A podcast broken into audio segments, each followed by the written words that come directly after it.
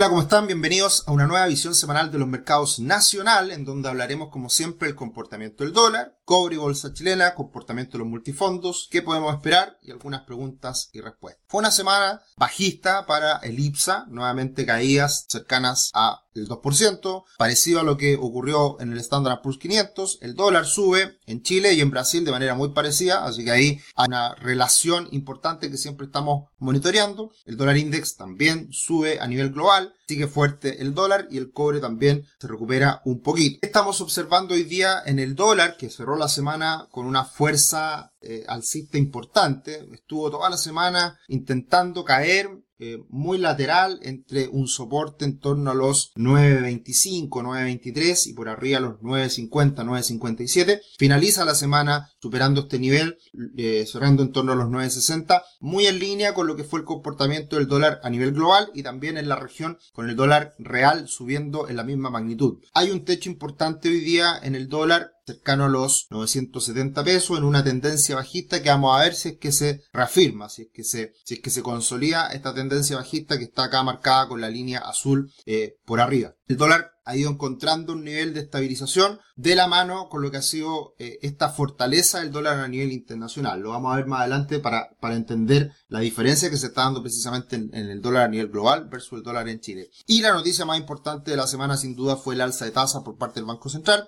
No sorprendió a nadie, fue lo que todos estaban esperando, un aumento en 50 puntos base al 11,25. Lo relevante del comunicado es que el Consejo, el Banco Central menciona que esta TPM, esta tasa política monetaria, ha llegado a su nivel máximo. No la deberían seguir subiendo más. Obviamente eso puede cambiar, pero hasta ahora con la información disponible se la juegan y dice el Consejo que no van a subir más la tasa. Así que desde ese punto de vista, ahora lo único que queda es ver de qué magnitud va a ser la desaceleración económica en Chile, eh, qué tan fuerte va, va a ser, qué tanto puede durar y por lo tanto, ¿cuándo va a venir ese punto de inflexión en donde el Banco Central comience a bajar las tasas? Desde ese punto de vista, la renta fija en Chile se hace muy atractiva. Si ya llegamos a una tasa máxima, fija puede no tener tanto más dolor. Ya ha sido difícil para la renta fija todo este último periodo de alza de tasa, pero ya llegando a un punto máximo puede ser interesante con la renta fija más a largo plazo. Así que interesante lo que va a pasar ahí. Hay muchas oportunidades. La tasa ha llegado a un nivel máximo importante y por, lo, tanto pueden darse oportunidades relevantes en ese sentido. Y lo que hablamos anteriormente respecto al dólar es que el dólar index está muy cerca de máximo, está muy cerca de esos 115 puntos, mientras el dólar en Chile ha estado bastante más bajo que esos máximos que se alcanzaron hace un tiempo atrás. Por lo tanto, hay una diferencia. El, peso chileno, creo, está con un comportamiento más favorable respecto al mundo en las últimas semanas porque ya venía incorporando mucho riesgo y, y muchos aspectos de esta alza del dólar en el mundo previamente. Y puede ser en el futuro, con una mejoría en los mercados, con una incipiente debilidad del dólar que en algún momento va a ocurrir. El dólar va a tener que dejar de seguir subiendo en algún minuto y por lo tanto eso también va a haber que estar atento al impacto que tenga eso en los mercados. Con un punto de inflexión en el dólar y en los mercados a nivel global, el dólar en Chile puede caer de manera importante porque precisamente el diferencial de tasas entre Chile y Estados Unidos, a lo cual se llama ese diferencial carry trade, que son operaciones que hacen grandes inversionistas para buscar tasas, eh, puede ser muy atractivo en el mediano plazo, entendiendo que Chile también el, riesgo ha ido disminuyendo eh, en el último tiempo. Entonces, es algo a tener en cuenta y, en ese sentido eh, estar muy atento a los niveles técnicos si se van rompiendo y si se van dando esas señales de un cambio de tendencia. Por ahora,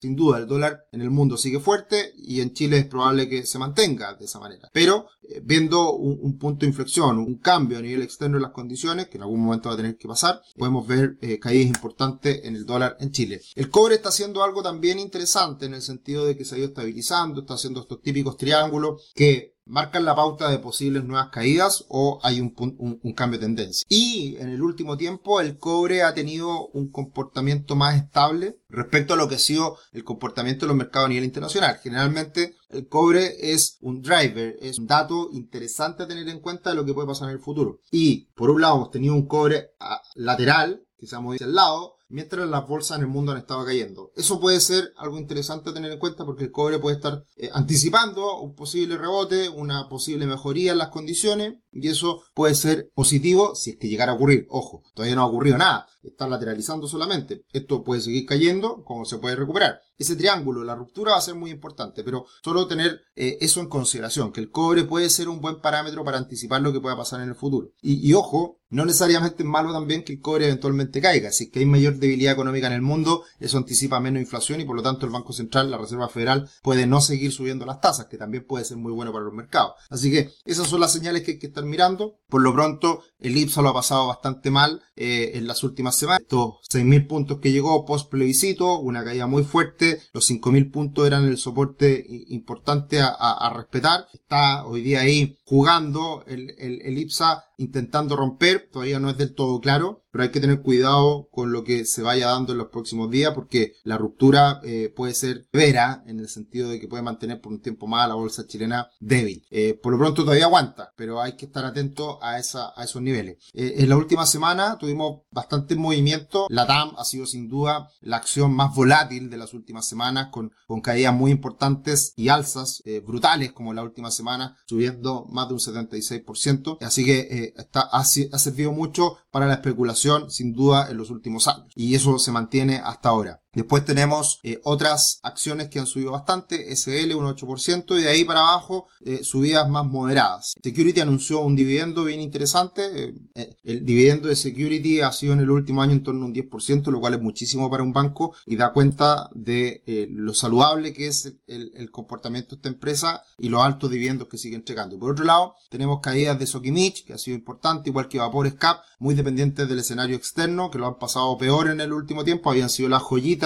eh, hasta hace algún tiempo atrás y, han venido cayendo bastante en lo más reciente por ese escenario internacional más débil. Lo otro, caídas más moderadas. Y respecto al comportamiento de Brasil y Chile, tenemos a un Chile bastante más castigado de lo que ha sido el comportamiento de Brasil. Así que eso en algún momento se tiene que ajustar. O se recupera Chile o cae Brasil. Eso es lo que siempre, nunca sabemos, se tiene que dar ahí un, cambio importante en ese, en ese comportamiento. Los dejamos cordialmente invitados a este Investor Summit junto a Tomás Casanera. Nos encontraremos en vivo en directo en el del Renaissance el 3 de diciembre. Ya se ha vendido bastante bien el curso, así que atento esta semana que estaremos anunciando en redes sociales eh, lo que va a ser el programa, lo que va a ser esta larga jornada con almuerzo incluido donde vamos a estar compartiendo este evento en vivo y en directo sobre inversiones. Respecto al comportamiento de los multifondos, la verdad que fue una semana muy negativa para el fondo A, de la mano con lo que ha sido el, mal comportamiento de los fondos a nivel global. Seguramente va a haber una cierta recuperación en los próximos días, alza del dólar y también moderación de los mercados, pero eh,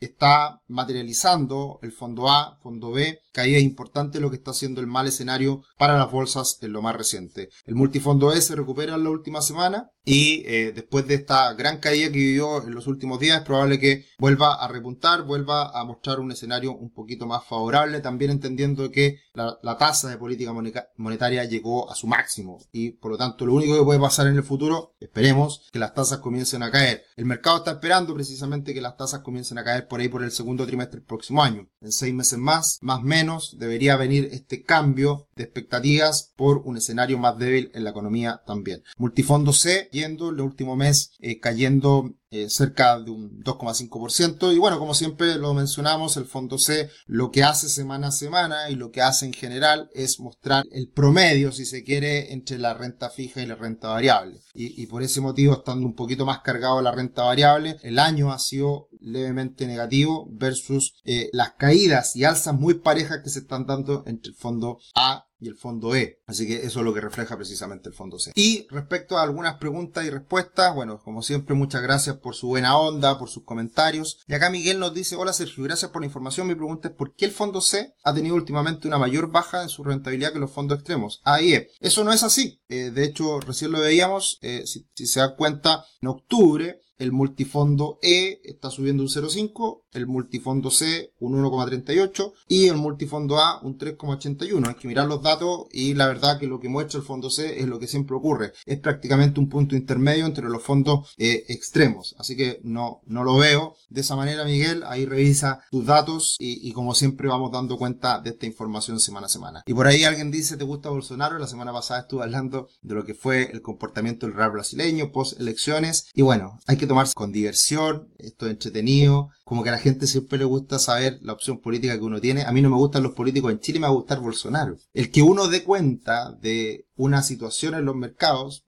favorable o negativa, no quiere decir la, opción política que uno pueda tener, es solamente evidencia de lo que va pasando semana a semana. Es lo que le gusta a los mercados, lo que no le gusta a los mercados. Pero lo encuentro divertido, le da sabor, a, lo que hacemos semana a semana. Así que, bien, un abrazo, que estén muy bien y nos seguimos encontrando semana a semana en la visión semanal y también en otros webinars, en otros videos que estaremos subiendo. Un abrazo, que estén muy bien.